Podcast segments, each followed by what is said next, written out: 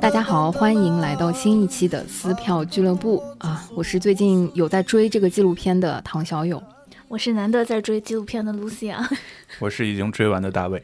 哎，我们呢是在风控呃上海解锁之后第一次聚齐，对完整的聚在线下啊。我们今天是面对面啊，是有一点激动在的。也是我差不多三月以来第一次不为了上班而出门。哇，三个月三月以来，三月以来，OK。OK，剩下的时间也都是为了上班。啊，所以熟悉我们节目的听友可能已经能感受到了，就是线下聊天的话，我们这个节奏啊，确实是会比线上气口有点不太，音质可能要好一点。哎，我们的这个习惯呢，也是不会把嘉宾撂太久的啊。说到。说到纪录片，那我们今天到底请到了谁呢？对，我们就是呃，其实之前立过的一个 flag。嗯，今天我们就是把这个小红旗啊，从这个啊洞这个坑里面呃插拔之后拿出来，呃，要把它填上。最近我们就是在追的这个纪录片呢，就是舞台上的中国。欢迎制片人费老师。哎，大家好，大家好，我就是颜值越高。对，哇，这个确实确实非常非常确实确实保留保留保留。对，就熟悉我们节目的小伙伴，如果你在我们的年度节目啊。啊，就是之前这个呃，费老师参与过的呃聊天的一些节目里面，你还是可以听到前面费老师的这段口播的，就是非常有个人标签的那个。如果你想听到费老师的唱歌呢，去年我们的年度节目啊，你稍微看一下 show notes 搜一搜，你也是能听到费老师唱歌的桥段。今天我们就不强迫他唱歌了，嗯好吧？所以今天费老师来，就是之前他给我们呃安利，也也不是安利，就是他给我们预告过，对啊，舞台上的中国预告了这么久，都被群友。问了好几次，怎么还没有上线？哎，然后他就在一个非常有趣的节点里面上线了，叫做上海剧场已经暂停了一百多天之后 啊，我们几个呢，就是说，呃，因为这个上海剧场也没什么可看的，对吧？就是呃，疫情呢，呃，也没有完全过去，所以呢，我们几个只能靠看舞台上的中国这个纪录片来续命，解解渴。嗯，对，回忆起了很多过去的美好。是，嗯，我们预计啊，今天这一期节目啊，按照这个，就我们非常非常期待在。七月六号晚上陪伴这个舞台上的中国这个纪录片的最后一集，对收官的时候，希望大家哎，要么你们下午可以听一听，然后晚上一起去看最后那一集。啊，如果你刚刚看完最后那一集呢，呃，不妨来听一下我们今天这个节目，它一定会可以补全你前面在看的那四集里面啊非常多的一些台前幕后。是的，是的，讲了这么多，要不要让嘉宾稍微 再多说两句？没关系，其实而而且我要再补一两句啊。最后一集呢，可能是大家相对会更感兴趣一些的关于 show 的一集，会看到大家喜闻乐见的这个话剧啊、音乐剧啊，包括脱口秀。哦，嗯嗯。然后，如果你们看到那个最后一集，因为我们三个人啊，呃，就是提前偷偷走了点后门，看到了一些审片版啊，我们已经看到了。所以我们当时真的，我在看的时候，至少是觉得说，我们的年度收藏夹，或者说我们年度的那个盘点，没有给这个费老师丢脸。就是是的，他在节目里面，就是最后那一集，他们选择的。或者说提到的一些作品，呃，我们多少也都推荐了，是的，都或者都推荐过啊，或者说都分享过啊。至于是什么呢？反正我们一会儿聊，好吧？反正今天我们啊讲到这个舞台上的中国的时候，哈哈。就是费老师给我们先出了一道题，哎，就是让费老师自己来出。本来我被邀请过来呢，是想回答大家一些问题，嗯，但是我思顾一下，我觉得在座的这各位啊，要么就是有这个好了，这个 商业吹捧的部分过去了，都是自己人。咱就说像那个高考那个呃出最后一道作文题的时候，前面的这个铺垫就不需要了啊，直接对着这一批学生，就是说出你的题目。行，那这个问题就是说。如果你们是舞台上的中国的制片人，嗯，那么你们会怎么来拍这个节目？就假如我们没有看过的话，对，嗯，收到的这个选题，如果是我的话，就是毕竟叫舞台上的中国嘛，嗯，那我可能会把就是我能想到的或者我能找到的最牛叉的舞台们，就是什么最最厉害的歌唱家、演奏家呀、歌手呀，就是舞蹈演员啊等等的，来就是走个秀，就是集体来一通这种感觉。堆一个华丽，去炫耀一把我们自己的这些宝贝。嗯，我已经想到那个画面了，就是富贵的场面。对对对对对，感感觉到那个综艺的灯光和那个东西。哎，就是最近我们在有一些这个节目里面看到的，呃，我们不拉踩哈，没有没有。我们想到了什么一样的东西？我拉踩，不拉踩，可以。嗯，哎，问问呢？呃，我的话，如果我面对这么大的一个题，我肯定要先拆分，对吧？那还有理科生的 那个商业调研的那个结构又出来了。对，那我我觉得像舞台上的中国，它得怎么拆呢？嗯，那首先它肯定是呃，在中国它既有比如说一二线城市这种很豪华的先进的国际一流的舞台，同时可能也有比如说呃某一个乡村或者山里的那种就是那种戏台子。嗯，那我觉得可能这个是一个拆分维度。然后另一个维度是我从时间的角度来，它可能有那种特别。古老的中国的，比如说上古时期的那种乐器或者表演，那同时它也有现在很跟国际一流的，比如说西方的戏剧呀、呃乐器呀、呃甚至舞蹈啊等等等，那这个也是一个维度。对，此就就基本就是这这两个维度交叉一下吧。啊，不愧是做商业分析的，我现在已经能感觉到他那个 PPT 的那个目录啊。你知道你知道大卫为什么这么回答吗？他一直特别希望加入我的纪录片。真的，他真是一次回来的机会，哎，是面面试了，非常认真。嗯，然后让我想想，就是，嗯，我我想先反问费老师一个问题，就是你是什么时候收到这个题目的？因为毕竟我们如果说像一个高考题的话，就是它叉叉年，呃，就是出的这个高考题，它的这个背景非常重要啊。要说生肖那个年份，就是最早就从这个盘古开天。实实际上是在二零一八年的上半年，对，收到了这个选题。哦，那个时候你还没有想到，就是会有什么疫情啊什么之类的，完全没有这个概念。对，你看那时候你还没认识我们呢。那不管，就是我我会觉得，就是舞台上的中国这个名字啊，他什么时候收到那个命题啊？现在对对我来答题就对吧，非常重要。比如说一八年的，高啊，原来在这儿埋伏着呢，是不是？就是一八年的时候啊，如果收到这个题目。舞台上的中国很难啊，因为那个时候我都在啥都没有，没有。那个时候我都在看引进的那些，就是巡演啊什么这些，你知道吗？就是那我我觉得这个时候如果做舞台上的中国，嗯，案头工作要有的做了。然后嗯，按如果按照大卫老师刚刚说的那个时间线和一二线城市，我可能更多的会。选择去 二三线城市选择那个选题，就是走入民间，哎，解答什么叫舞台上的中国啊？那哎，费老师，你们开拍大概是什么时候？就正式？我们应该是在一九年的下半年正式开始去，就是踩点。对，真正的拍摄，我记得好像应该是在二零一九年和二零二零年之交的时候，就刚刚开始有疫情的那一段时间。明白，明白。那也也又有点不太一样，对不对？我可以帮费老师证明，就是因为差不多，我跟费老师认识也是一九年下半年的时候嘛。基本上就是在我认识费老师以来，我知道费老师曾做过非常多牛逼的项目。我怎么今天一直在说不能播的？没关系，这个消音是很简单。我知道费老师一直在做很牛叉的项目，并且在这个期间就认识他以后，也做了非常多就是鼎鼎有名的项目。这个之前我们节目里也提过，对吧？对。可是就是这个舞台上的中国一直是在他的心尖尖上的。就是我跟费老师有一段时间。就是因为社团活动嘛，关系很好。当时他就会一直在想，怎么样可以让我也参与到这个项目里去。为什么不加入我？数次相目抛出了橄榄枝，然后数次拒绝了我的加入。所以我就能感受到，就是不管是在忙别的什么事情，都打消不了费老师心中有一块专属的位置，留给这个节目。嗯，了解。哎，我我记得我我跟费老师在线下第一次见到面，其实是我们在上画中心看完那个。呃，深渊，对对对对对，就在我安利了好多次那个特特地买买票，一定要你们去的那个，也是你跟露夏第一次见面的时候，对，就所以我在想，哎，我是我是幕后黑手，懂了，真的就是你想，深渊也是在二零年之后，我觉得是在整个话剧市场带起了另外一波原创的那个呃市场热情，嗯。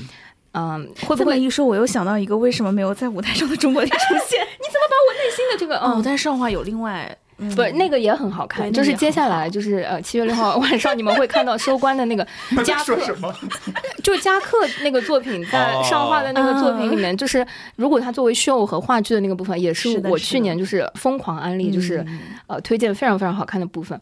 所以回到说，就是舞台上的中国，如果做个命题作文，尤其是在当下，我觉得拿到手的时候，我会先想说。嗯，他到底受众或者面向是谁？我觉得我们几个人的视角和思维方式会因为我们本身工作和呃一些工作习惯的关系会有点不太一样。对对对，所以我可能收到我就会觉得说，首先他对谁说啊，然后再决定了他可能会说些什么，或者是再决定了他怎么说。那嗯，舞台上的中国这名字给我的感觉。嗯，虽然我最快联想到的是《舌尖上的中国》，中国我也是。但是呢，我一想，哎，好像跟我看的那个第一集《舞台上的中国》有点不太一样。毕竟《舌尖》那个时候，我觉得它呃是拍给中国人，就是说希望我们啊把每天习以为常的这个吃啊，能够更用心的去体会一下啊，所以它都是中文之类的。对。但是我打开《舞台上的中国》的时候，我我当时一下子是觉得。这是拍给我看的吗？International，对，因为因为它真的都是英文，然后它是英文的旁白、英文的主持，然后英文的表达，而且我我觉得有确实是有一种就是让嗯不了解中国戏剧市场或者舞台市场的海外的观众，或者是海外的华人，或者是对中国戏剧市场感兴趣的一些嗯海外的朋友们去了解中国市场那个演出市场吧，也不光戏剧市场。哦，对对对，整整体的那个线下体验和线下演出市场，所以。嗯，我会觉得从这个角度去解题的话，哎，实话说，至少以我现在看的这几集来说。我是觉得我没有自信能打出比他更好的答卷。嗨，谢谢谢谢，错了半天，原来就是说，原来只是想要，原来只是想捧一下啊！不是，这是真心话，就是 看费老师招谁，你懂了吧？不是，我就是做不出更好的，你可能招我会有点失望，就无法抹去心中已经看过的那个四集的印记。是，对，你知道，就是嗯，第一集因为呃那个是声乐片嘛，我我当时都觉得说声乐能做出能做到什么花。嗯，然后我仔细去盘那个故事的时候，我会觉得第一集它的信息量和那个容量就是很大的。嗯，开篇就深深的震撼到了我。那个洛天依老师，开篇真的是用了一些心意在里面。就当你打开声乐这一集，第一个故事竟然是一个虚拟歌姬，对，这个我们不就开宗明义了吗？就我们这不是一个传统的一个关于舞台艺术、关于这种。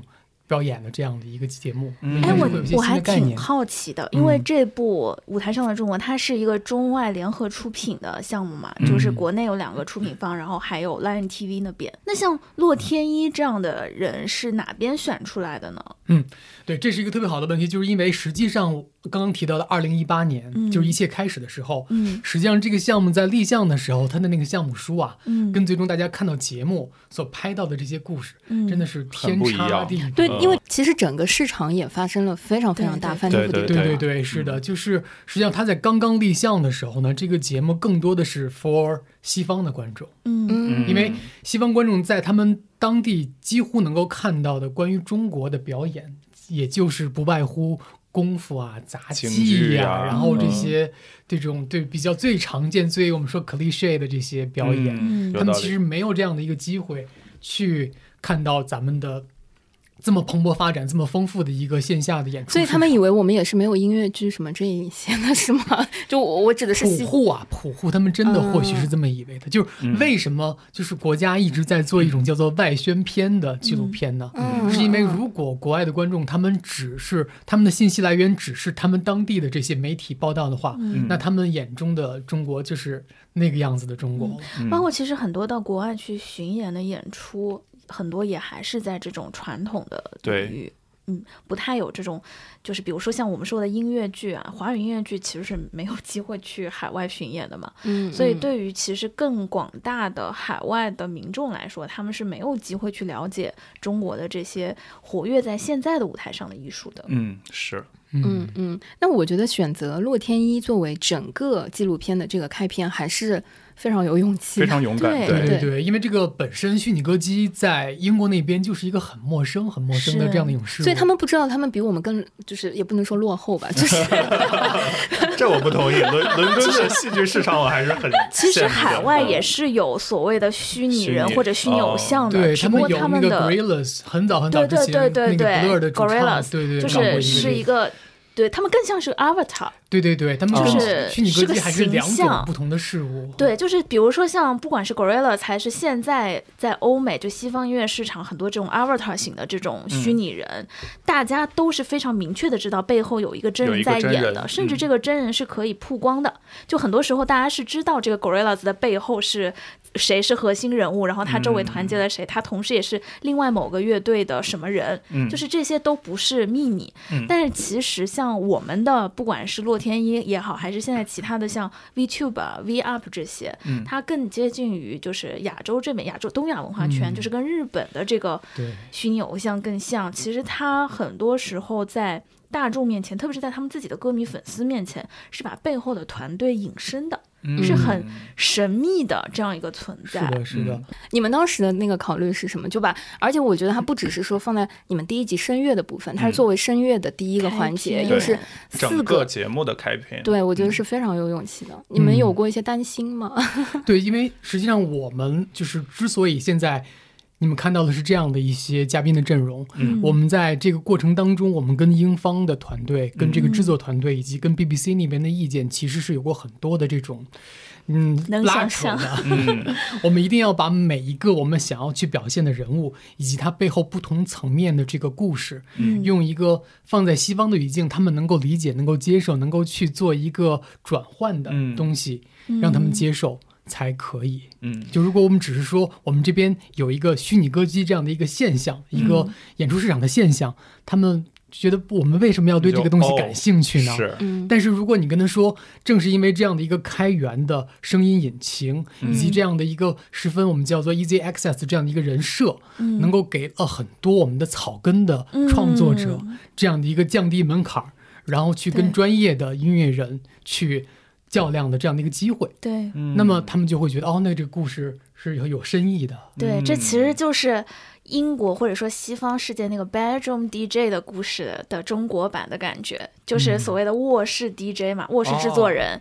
只不过卧室制作人真的就是自己独自在家里做音乐，可是洛天依的这些背后的做音乐的这些歌迷和粉丝们，他们是能够把自己做的音乐由洛天依去表演出来，带到更大的舞台的。嗯嗯，对，就像刚刚露露说的，一个这种 bedroom 那个 producer，他跟张亚东之间隔着多少个？制作人呢，可能就隔着一个洛天依而已。是的，这个时候如果说你们在预采的过程当中放弃了张亚东老师，我们也会觉得有点可惜。但是我觉得接在了洛天依之后的呃那个王佩瑜老师的那个衔接，就是那个对比。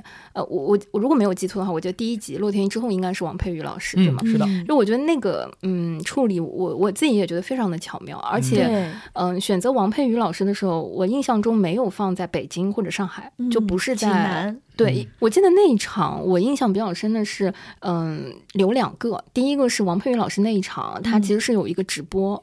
就是我我能感觉到，就是那个纪录片里面也是突出了他在那场演出里面把台前幕后的直播都呈现出来的那种想要把京剧就是推向更呃跟这个时代更紧密的对对那个感觉。然后第二个是呃切完他那个手段之后，我不知道是你们拍摄的第二天还是之前，就是王佩瑜老师又介绍了他在济南可能非常相中又经常常去的一个古戏台，呃有历史就百年历史的那种就是。嗯，最适用他的话说，最适合唱戏的那个地方，所以这个衔接非常好奇。是你们看完那个演出之后再去的那个地方吗？哦，那我就是从头开始说。好，首先，呃，洛天依到王佩瑜之间，你们知道还有一个什么样的一个契机吗？就实际上，洛天依跟王佩瑜也曾经在央视的舞台上合作过，哦，两个人曾经就是跨次元的合唱了一首《茉莉花》。哦，但是我们没有去把这样的一个语境。去说出来，而是需要观众自己去通过弹幕啊，或者说去评论去补齐。你们对弹幕竟然还有要求？因为因为弹幕它实际上真的是给就好的弹幕会给这样的视频内容增加不同的层次的这样的一个文本的内容上去。嗯嗯，就会让喜欢的观众有更多的惊喜，然后可能对于海外的观众来说也不是那么重要的信息。但是我们是相信，就是国内的观众或者 B 站的观众，他们是完全有这样的一个能力去自己补齐这样的。一个上下文的，嗯，确实，实际上这是一个隐性的一个转折，嗯，然后再接下来说，王佩宇老师他本身是植根于上海这边的，嗯，但为什么跑到济南那边去拍？嗯，其实是需要，就是给大家这样的一个偏传统的一个社会的背景。就如果放在上海这边，你如果因为我不了解上海这边本土的戏剧文化的发展呢，但是我会觉得济南这样的一个老城市，一个古城，嗯，它可能会有更多的就是传统的戏剧的一些文化场景存在，嗯。那种戏台子什么的。嗯但在上海这边，我实际上是没有看过的。宛平剧院。有是吧？宛平剧院也是那不是不是种传统的吗？对，哎，对天，但但它不是，我我觉得跟济南的那个氛围真的完全不能比，因为它是在一个包围式的呃古戏台那种风格，嗯。就是搭高的天然的那个台子，而而且佩玉老师还说，哎，你看你要是坐在二楼的这个天窗打开了之后，平时可以晒太阳，晚上可以嗑瓜子，哎，然后对对对，那个。嗑瓜子儿，我觉得特别，呃对一方面很吸引我，另一方面又觉得哎非常地道。但你知道，我们是不太可能，或者说就是不能在呃现代剧场里面 就是边看戏嗑，瓜子对，那你真是立马会被这个保安赶出去啊。嗯，然后再接下来，再接下来，其实呢，我们在那个王培宇老师这个故事开始的时候，旁白铺垫了一句，嗯我觉得是这个故事的一个核，嗯，也就是说，京剧呢，或者说这种地方各种各样的戏剧剧种，它是需要一个长期的品味的积累和培养，对。你才能够嗯学会怎么去欣赏。生疏熟悉，对，嗯。嗯。那实际上王佩瑜老师他所做的工作，就是为了拉低这样的一个门槛儿，嗯。为了就是减少这样的一个学习的曲线，让大家能够尽快的去拥抱我们这种国粹。嗯，这就是我们要做王佩瑜老师这个故事的一个驱动力。嗯对，这是我觉得，就是我看舞台上的中国的时候，我觉得它很有意思的一件事就是虽然其实我们前面也提到，它是一个英语 base 的嘛，就是 它是一个，嗯、你可以感觉得到，它可能之前做出来是为了海外观众的，嗯。去有很多这个方面的照顾，嗯。但是比如说作为我们本土的观众去看，还是有很多的新发现。对对对，因为就包括像前面我们说过提过的那个洛天依啊，就是虽然我自己也算是行业从业者，其实我们知道很多洛天依的操作原理的东西，嗯。但其实很多在这次舞台上的中国里面，就是非常坦坦荡荡讲的一些东西，是很多观众和音乐爱好者他们关心但没有人回答的事情。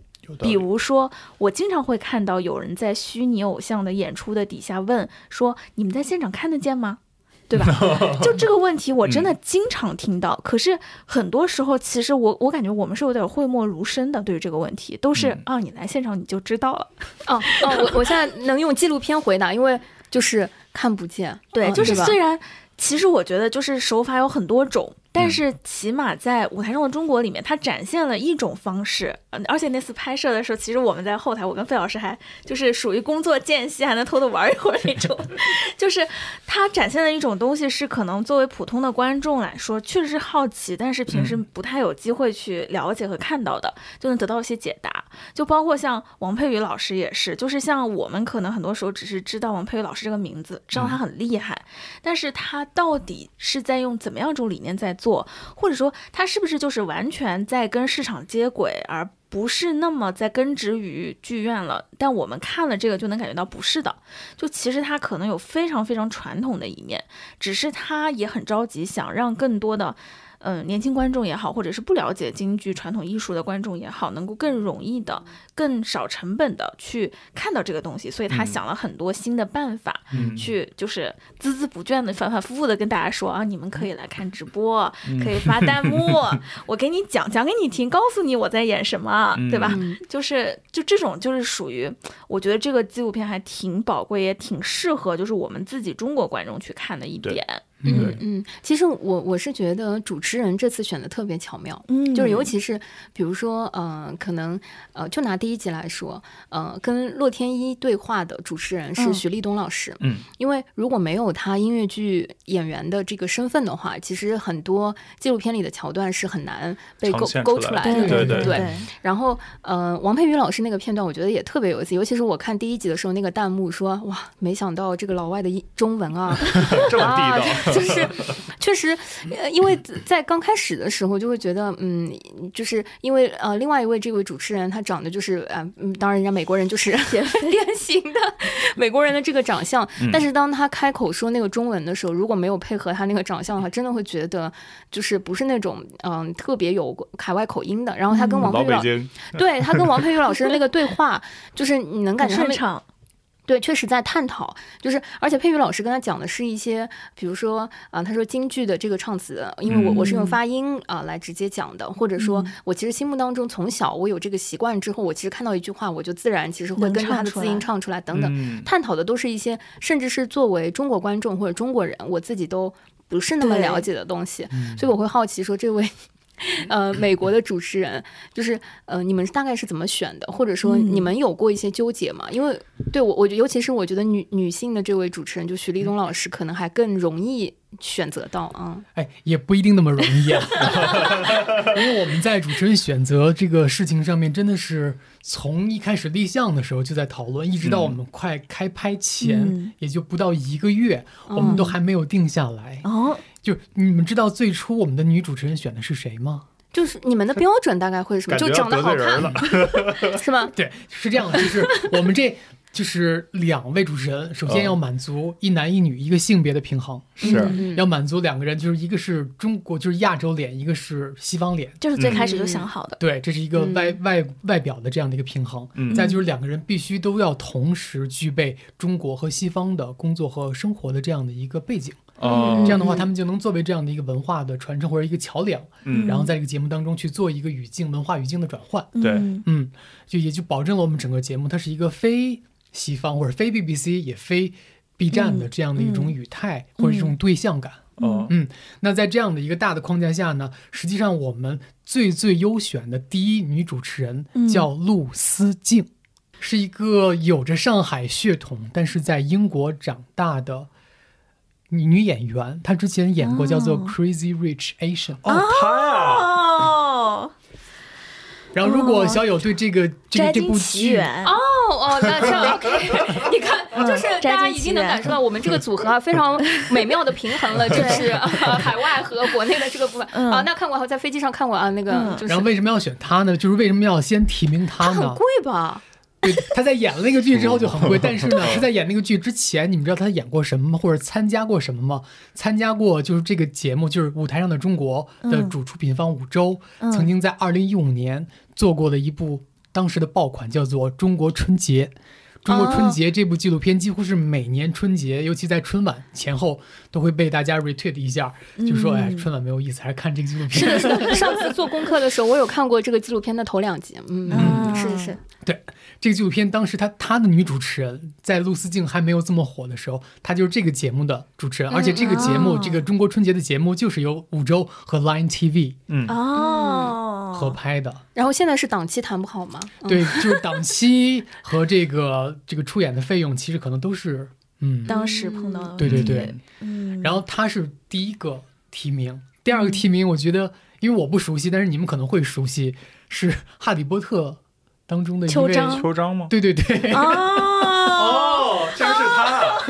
嗯，但是说实话，我会觉得可能他们就是不管是这位小演员还活跃在，呃，还在，已经不小了，不小了。就是可能这两位演员都会，就是我我假设啊，假想会有个问题，就是他们可能已经没有那么熟悉。国内的演出市场，演出市场，对对，就是如果说他真的是个主持人，对他们回来可能真的就会是一个纯外部的视角，然后很新奇的发现这一切。嗯，而立冬他是在自己在行业里，对，他是中国音乐剧女演员里属于朋友们。如果你们就是，尤其是听到这期节目，或者说你们之前呃，就等到了七月六号 看最后一集的话，你们就会充分感受到这个主持人啊，跟这个节目的嘉宾和采访对象完美的融入在一起。大 家就是对，大家就是在后台互相说：“哎，你来了哦，你今天来干嘛？哎，我今天来拍个纪录片。”真的，对对，真的是这种感觉。对，而且其实我当时最惊喜的是。什么是我不是提出立冬的那个人？因为我觉得如果我来提立冬，就太像是公费追星了。我一直我是真的是很想提立冬，因为他有这样的一个行业的一个背景，就尤其是在国内的这样的一个行业的一个认知，或者他去到了任何一个场景，实际上要拍摄的对象，他们两个就是熟人，有先天的或者说相互了解对方的一个产业的生态，对对，因为有的聊。对，能有那种比较深度的聊天。嗯，如果是一个纯国外背景的，就像刚刚我提到这两位主持人，他们来了之后，可能更多的是一个带入的是一个普户的一个视角，嗯，去可能是在外面去就是 scratch the surface 这样的一种一个程程度的一个沟通。有道理。对，嗯，但我同样觉得这位呃男主持人谢飞，对。他同样也是一个我觉得非常本土的视角，就是让我们感觉很舒服。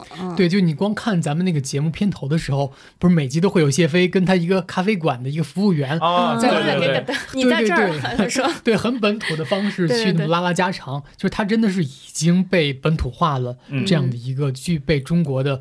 文化产业视角的这样的一位策展人，哎，那我还挺好奇的，就是比如说像我相信他们主持人去拍摄的时候，已经嗯，就是已经有一个脚本，就是大概知道自己要去拍摄谁，然后可能要问什么问题了。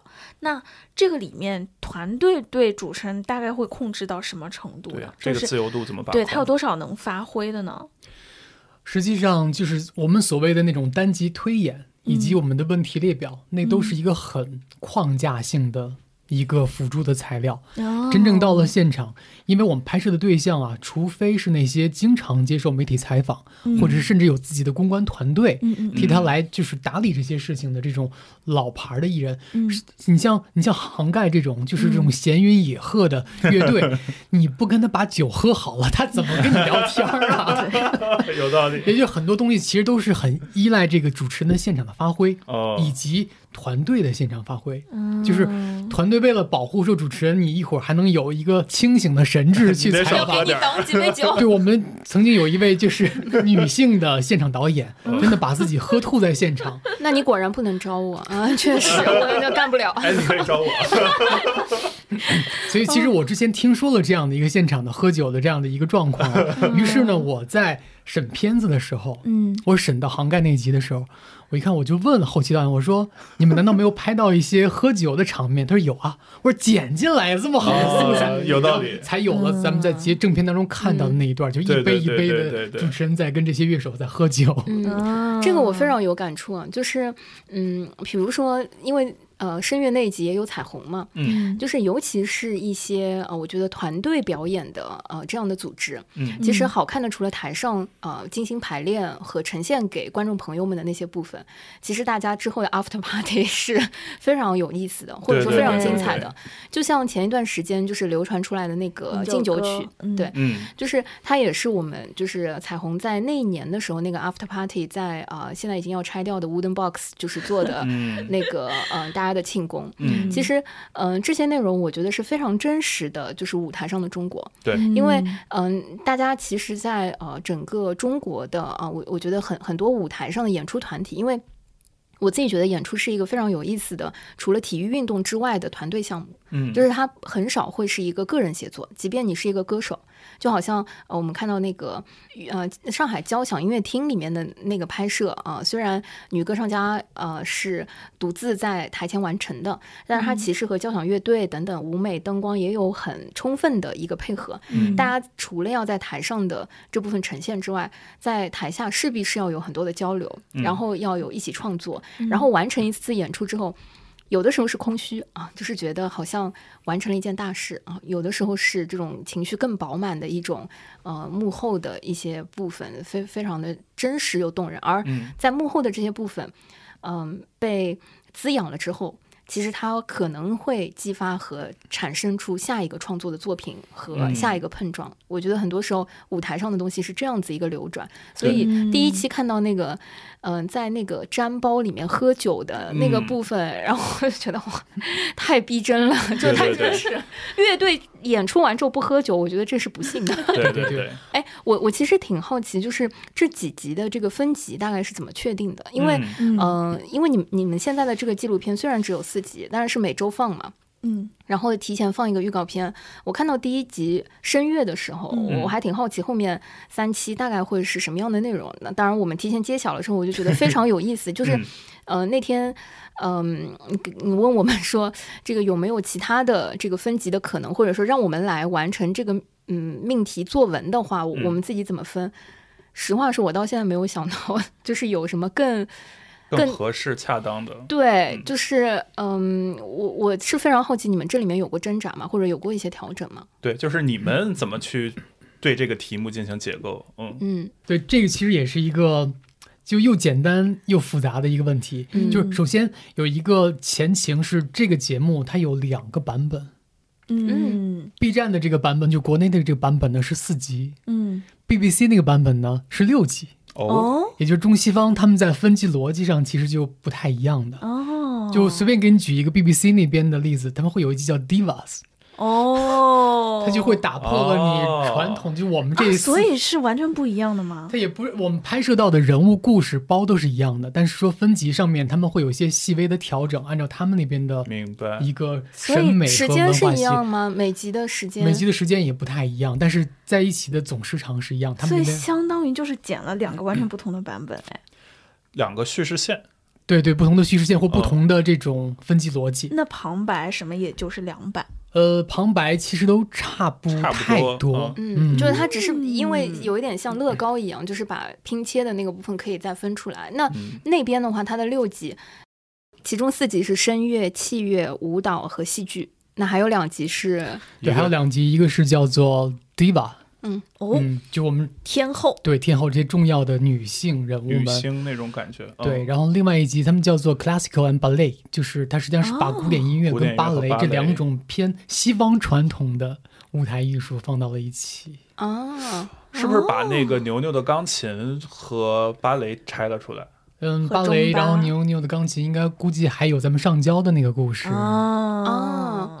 对，就是其实说实话，我在看那个 B 站上的四集版的时候，我是当时觉得牛牛的钢琴放在第二集里稍微有点突兀。但它确实也是钢琴，是器乐呀。对，就是因为其实我一开始看的时候，我没有意识到它是按比如说声乐、器乐什么什么去分级的。人家有标题的，我我都跳过了。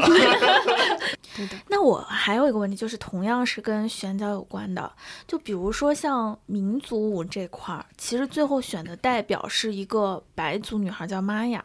说实话，之前我不不是很熟悉这个演员，就是我会觉得像这次舞台上的中国里面，类似像玛雅、牛牛这些，可能在他们的这个领域，或许会有，起码在我们中国观众的眼中知名度更高的演员。嗯，比如说杨丽萍老师，对吧？嗯嗯，就比如说郎朗，对，就是为什么最后选没有就是选这些所谓的更知名度高的这种 top 演员，而且选了一些可能更年轻的、可能还在成长当中的这些演员呢？嗯，我印象当中，就刚认识露露的时候，我好像给你看过舞台上的中国的一个当时的一个策划案。对，我记得那个版本上面留的还是杨丽萍老师和郎朗。对，但是真的就是我们想拍的人物，嗯，必须要在他们档期能够配合的情况下，同时在我们拍摄的期间，他们有正在发生的、值得被记录的故事，嗯，有这样的故事线的。这样的一个情况下，他他们他们才能满足这样的一个成为节目人物的一个要求。嗯，那么一旦没有办法满足的话，那我们就只能再选其他的这样的备选。但是我们现在除了这些大家耳熟能详的人物之外，我觉得我们需要去平衡一下这个节目当中这些耳熟能详的名字以及这我们这种叫做冉冉升起的新星之间的这样的一个配比。嗯，其实像牛牛，当时我在看他的履历的时候，我发现。他也蛮有趣的，在于什么呢？就是同样，他也是一个钢琴神童，嗯，但是呢，他其实跟朗朗不一样的地方在于，他都已经在 B 站上的一部日本番剧上面作为原型，以及他的这个声音的来源出演过日本的番剧了，叫《琴之森》哦，是一部音乐治愈的番剧。哦，竟然对里面有没有在纪录片里体现，呃，是让大家通过弹幕。这很 B 站，我猜是这个版权有点复杂。哎，没有，这个这个真的是 B 站的版权。哦。对，嗯，就是你你们给看这个纪录片的观众提出了好多好多作业啊，就是看完这个纪录片，你最好自己再挖一挖，再翻一翻，还有好多事情。所以必然是个学习网站呀。因为真的就是对于创作者来说，我们其实。有两个层，就两个水平不同层面的创作者。就是如果你把梗放在明面上，那么你可能是一个二流的创作者。嗯，那你如果把梗放在暗处，让观众自己来挖出来，对这个你给了他们更多的空间，也给了足够多的信任啊，就是就是相信观众要能挖出来。是，就看各位听友你们是不是一流的观众了，好吧？就是留给大家这个发弹幕的机会。哦，有意思，我我也是刚知道，牛牛竟然是。可以，那我也很好奇，就是有什么是心头好的，就是一些遗憾嘛？就除了档期啊什么 其他之类的，就是确实是有非常非常呃难割舍，或者说啊有一些遗憾的部分。嗯嗯，就如果真说有遗憾的，我觉得青绿哦是 嗯，我觉得不论是现在在那个节目下面能够看到的。这个呼声，呼声，还是我们当时在，但当时还没有左赶右赶排期的时候，真的我们等不到青绿了。对啊，青绿就确实有点后期，嗯，青绿都是下一年 挂完的事儿。对，就如果这么说的话，就是有点。舞台上的中国，因为我我觉得青绿整个题材和它的视觉风格，嗯，舞蹈风格以及这个作品的。成熟度吧，我我觉得确实就是是呃电波之后的，或者说另外一个风格，对，确实。那我也要说一个，就是因为我们已经偷偷提前看了第四集嘛，我会觉得有点可惜的，就是里面没有赵姑。就是 如果说大家今天晚上看这个第四集的话，会发现里面也提到了华语原创音乐剧，嗯，提到的是在远方。嗯，在远方呢，我觉得怎么说呢，它。可能在我的心里啊，没有照顾那么重，也没有照顾那么有东方文化色彩，就是体量还是有点差别。嗯，没关系，这不是我的遗憾。不是，其实，嗯，因为在远方，我当时在现场看的时候是夏振凯老师那个版本。嗯，实话说，我自己在现场的时候，我觉得，嗯，这个故事其实非常中国。就是呃，一个快递小哥，就是中中国梦吧。就简而言之是这样子的一个呃快递公司崛起的这个故事。嗯嗯，它的制作也很完整。嗯，包括我相信在纪录片里面也呈现了这个部分。嗯嗯，但是因为后来我再去做一些功课的时候，会发现呃，在远方的一些舞美和它的一些视觉呈现，和可能很多很多年前的一些音乐剧。嗯，就是呃，可能在一些制作上会有一些重合。嗯，这次的那个《爱乐之都》的那个综艺里面也有用到一些啊，在远方的那个片段。嗯，那期你看了吗？看了，就是第第二还是什么？就夏振凯老师的那那几个版本还被骂了那个。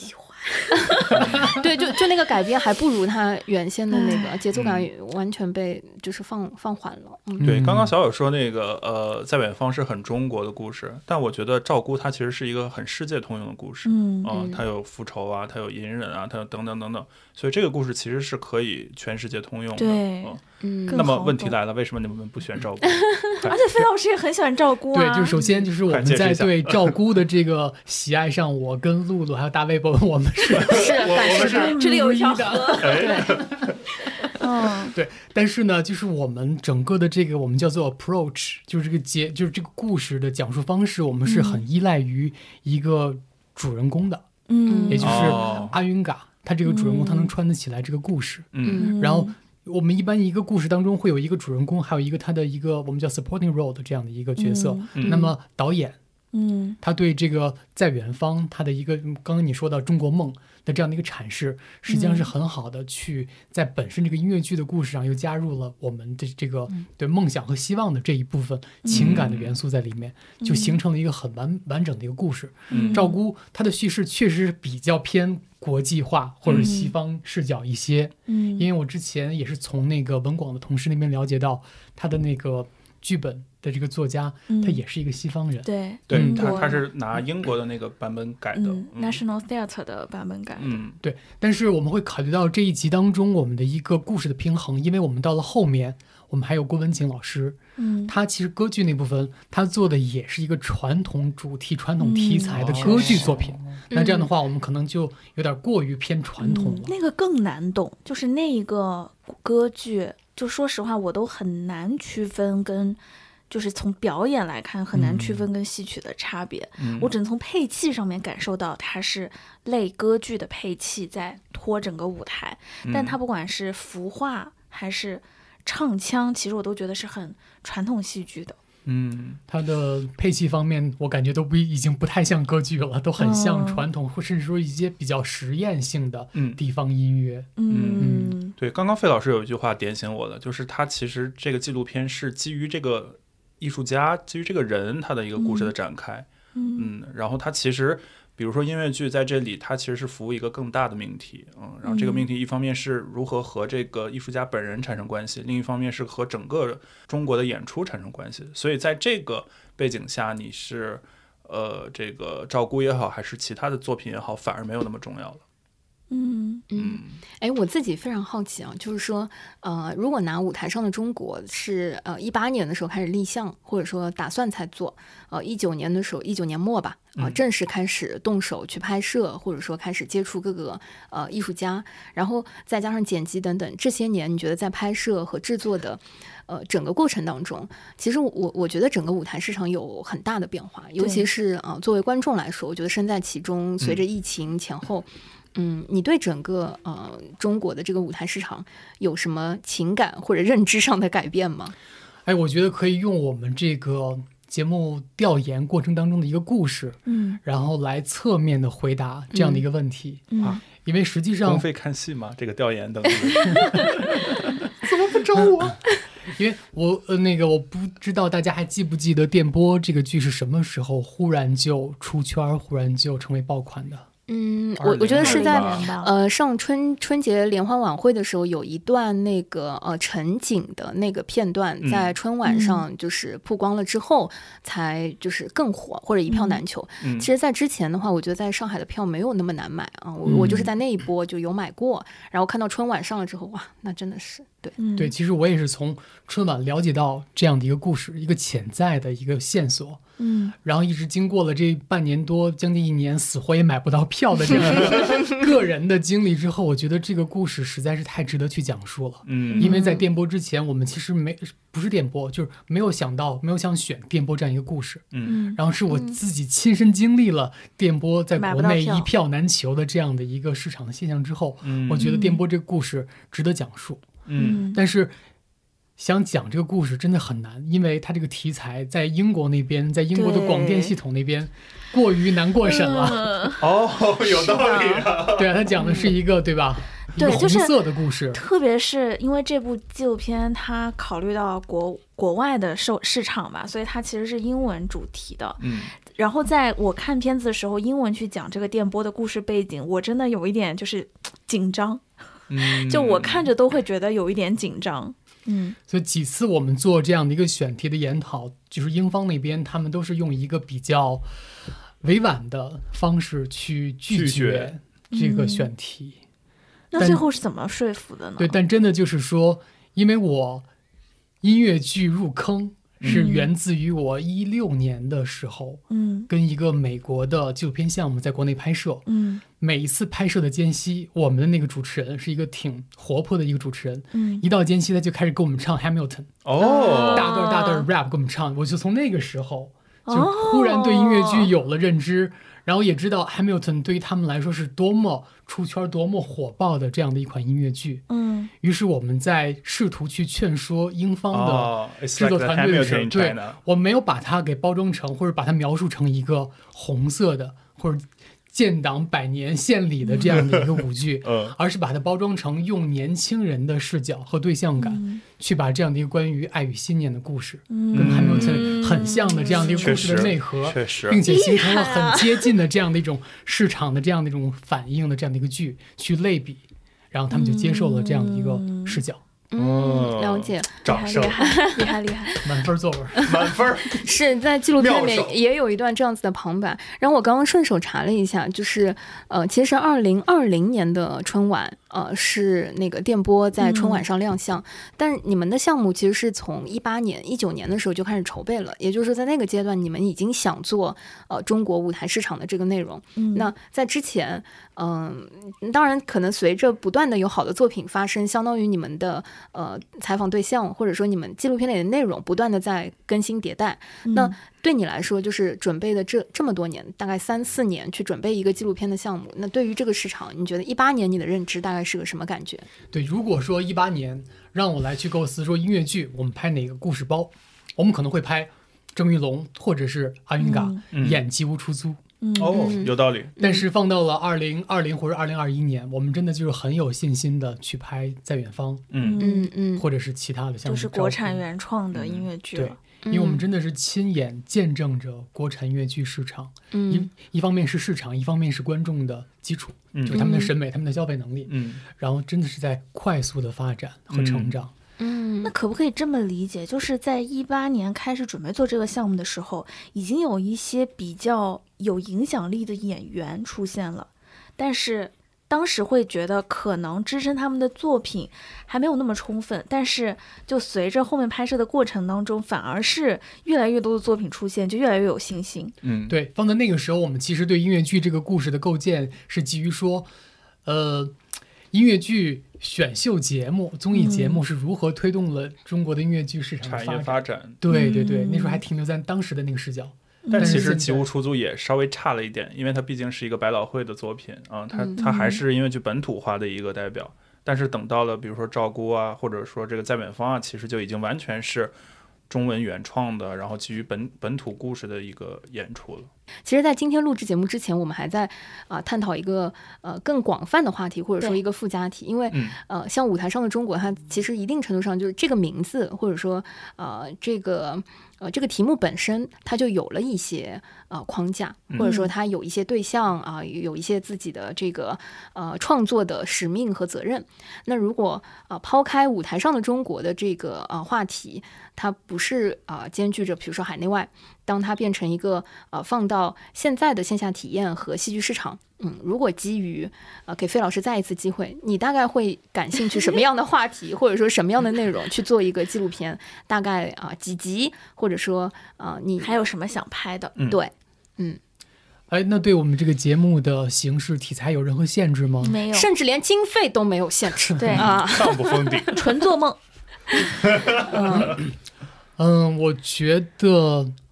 我可能仍旧是会拍这些人物，只不过呢，我会给他们更长的时间，比如说一人一集，或者一个一个艺术种类，比如说合唱，嗯，拍一集六十分钟彩虹，对，因为我们在整个的调研过程当中、拍摄过程当中，我们觉得真的是每一位嘉宾他们都是宝藏，只是只恨我们跟他们在一起的时间真的是太短暂、太有限了。嗯，我们其实也是希望。恨不得把它拍成一个粉丝向的纪录片，我们自己就是粉丝，我们是愿意这么去做的。嗯，但确实在一个有限的时间、有限的制作周期、有限的预算下面，这已经是我们目前能够尽可能去兼顾各方的需求去做的这样的一个。成果了，嗯，如果没有限制的话，我真的就是一年，我跟彩虹一年所有的演出，我不用再去凭手速去 去抢票，我 公费追星，带我带我。但我说真的，现在已经非常精彩了，因为就其实我说实话，我看纪录片看的比较少，嗯，然后这次我看舞台上的中国，我会觉得。节奏很紧哎，就是比很多就是所谓的慢综艺、生活综艺什么的节奏要快很多。嗯，然后就是目不暇接，就是你基本上是没有什么时间分神的，就很快就会有新的刺激，然后新的新鲜的东西来不断的把你带来带去，在全中国的这些舞台之间遨游。嗯，就是很厉害。如果让我去啊，没有任何题材和对象和收视率压力和费用的情况下，嗯。嗯，我我自己现在很感兴趣的，如果舞台类的作品，呃，去看一个纪录片的话，嗯。嗯，我反而会很感兴趣那些失败的作品。就是这是我自己非常嗯好奇的呃那个题材，因为嗯其实舞台类作品，我个人认为就是放诸全世界的范围，我我觉得它每年的新的内容都是层出不穷的。但是嗯我相信舞台类作品真正 所谓沉淀下来好的，或者是它真正挣钱的，如果拿百老汇来说，它可能只有百分之二十的作品是真正会反复演出，或者说有市场价值，然后百分之八十的作品一出来可能失败。了，结束了就不会再呃留存下来，或者说不会在明年复演、巡演等等。嗯，我就很感兴趣。如果有机会可以采访叶景天老师的话，如果有一个纪录片，我觉得它不只是采访，因为纪录片本身，我觉得它会呈现的是更多。就好像费老师说的，如果跟一个团队，或者说呃跟一个组，可能是呃两年左右、两三年的时间，已经很熟了，台前幕后都非常熟悉。它其实就是在一定维度上呈现一个真相，或者是一个片面的真相。我非常好奇《倾城之恋》这个呃几千万的舞台制作。就，嗯，我觉得他不管他的制作的过程，还是他现在只是完成了首轮演出，嗯，作为一个舞台制作，呃，也是叶景天老师的第一部作品，目前市场上的反馈，呃，以及整个就是，嗯，他的那个，嗯，后续的安排，以及他们的一些变化等等，我我都是非常好奇的，就是以及我我我个人当然是很喜欢《倾城之恋》的审美和他的整个故事制作等等，但是。嗯，当然我只是拿它举个例子。我我觉得舞台市场，或者说很多时候我们最后看到的是留存下来的那些所谓成功的，嗯，或者说被积淀下来的东西。但是所有的创作者，他都不是出生的当天他就是非常厉害的那个人，对，或者他所有的创作是要经过不断的试错和打磨和历练，呃，说的再直白，他可能就是练手，嗯，他才会最后蹦出那个就是很有能量的那个创作作品，而那个失败的那个过程是我非常好奇的，就是更感兴趣。我觉得纪录片本身一定程度上也承担了一些，嗯，记录。这个过程的那个责任和和它的功能啊，这是很多其他的呃媒体手段所承接不了的。嗯，简而言之就是小友想做一个 TikTok boom。那个纪录片，对，因为我在想的也是，感觉这个故事很容易就是把它是根据真实故事改编的电视剧，就我觉得是很好拍电视剧的。对，就是你相比 Rent 这种所谓的成功的，然后你可能想看的是这种 TikTok boom 这种没有那么出圈的作品。嗯是的，是的。让我拍的话，我肯定是拍综艺啊，就是拍就是。民营艺术团怎么活下去？就是可能就是几组人，然后这几组人他们可能可以是不同的艺术种类。那不就戏剧新生活吗？不是不是，他们是分别的几组人，是不同的艺术种类，然后他们自己去找自己生活下来的方式。比如说，有的可能是卖票，有的可能就是去融资、吸引投资，然后去。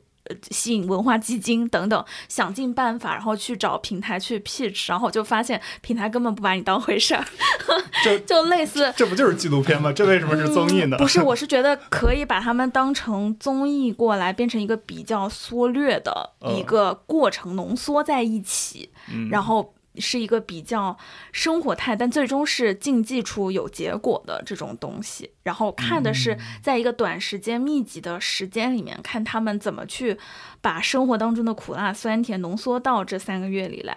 嗯，我前段时间看到一一 B 站上给我大数据推的一个纪录片，啊说那个亿万富翁，然后清零了之后手上只有一百美金，然后丢到了呃美国某一个州，然后让他从头开始三个月，就是做一个这个很火的啊，估值一百万的啊一个公司啊。那这样的话，我们就是聚集一批艺术家，对吧？舞台艺术家，然后呃。嗯，就是清零，就是你们没有什么道具，只有自己的呃赤手空拳，然后丢丢到嗯，这样吧，客气一些，不呃不是，肯定不是一线 城市。丢到乌镇。不不不，那也太善良了吧？啊，这样吧，某省。怎么不说安娜亚？对，某省会城市，好吧，这个稍微好点，就是因为它毕竟还要剧场，对吧？还要一个受众群，呃，是直接丢到农村也太残酷了。嗯。就是某省会城市，给你们三个月的时间，对吧？嗯。啊，看你们最后怎么卖票，怎么生存下来。嗯啊。倒是感觉也很吸引人的，不知道平台方和制作人感觉怎么样？怎么去怎么去平衡自己的艺术追求和市场商业这些铜臭味？我们今天从头到尾都在争取这个制作人的青睐，就是从最早就是命题作文的时候，看他最后下一次的这个片子会带谁。播客版鱿鱼日记 呃不是鱿鱿鱼游戏，结果最后费老师在心里盘预算，好像还是最便宜的一个比较容易。好像大卫太能吃了，算了不带了。好的，那最后这个就是竞争的情况，哇，这太卷了，就是听个节目也要竞争，最后给听众一个竞争的机会吧，还是要把这种压力转嫁给？对，我们就在小宇宙的平台好不好？就是留言区留下你觉得想在纪录片或者什么什么艺术形式当中看到的演员或者是艺术表演，就是舞台上中国你没有看到但是想看的，我们许愿好不好？在评论区，然后。你费老师自己说什么标准？什么点赞最多的，或者是费老师亲选啊，或者是授权我们？我们现我们现在还有三个人，你还可以授权我们。对，我觉得可以这样，就是呃，点赞最多是一个维度，另外再给我一个就是这种对我最喜欢的这样的一个费老师 choice，对对对，两个名额，然后会送上 B 站周边。嗯，对，呃，我觉得那边大概留四个名额，哦，给到这个点赞数。然后一个名额给到我，好，可以，好，没问题。大家就当是一次网络上虚拟的向我提案，提案一个你们想做的舞台上的中国。好好，那就这样，好不好？好的，好的，给给大家就是看完片子之后一周的时间吧。好不好？嗯，好的，希望大家能够，我们到时候在评论区置顶一下这个截止日期。嗯嗯嗯，好好的去认真的看一下这个纪录片。如果你提到的是纪录片里有的，哎，你就会失去这个机会，好吧，朋友们。好的，感谢大家啊，然后非常谢谢费老师来跟我们聊天，谢谢费老师，谢谢撕票的朋友们，费老师真是我最喜欢的嘉宾呢。说谢谢费老师，感觉特别的说不出口，因为太熟了，真的。好的，拜拜，好，那今天就到这了，拜拜，拜拜。